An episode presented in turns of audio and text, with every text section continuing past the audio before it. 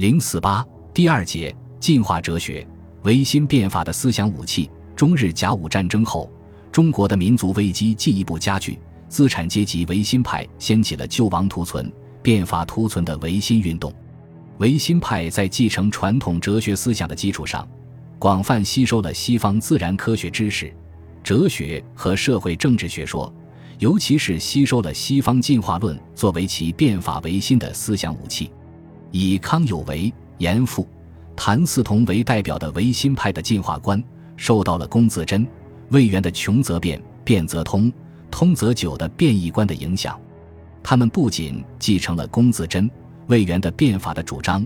而且进一步借鉴和吸收了西方的进化论，形成了自己的进化观，将龚自珍、魏源的变异思想发展到新阶段，构筑起自己的哲学体系，并以此为基础。用进化论抨击传统天道观，批判封建专制制度，形成了一次资产阶级的新文化运动和思想解放运动。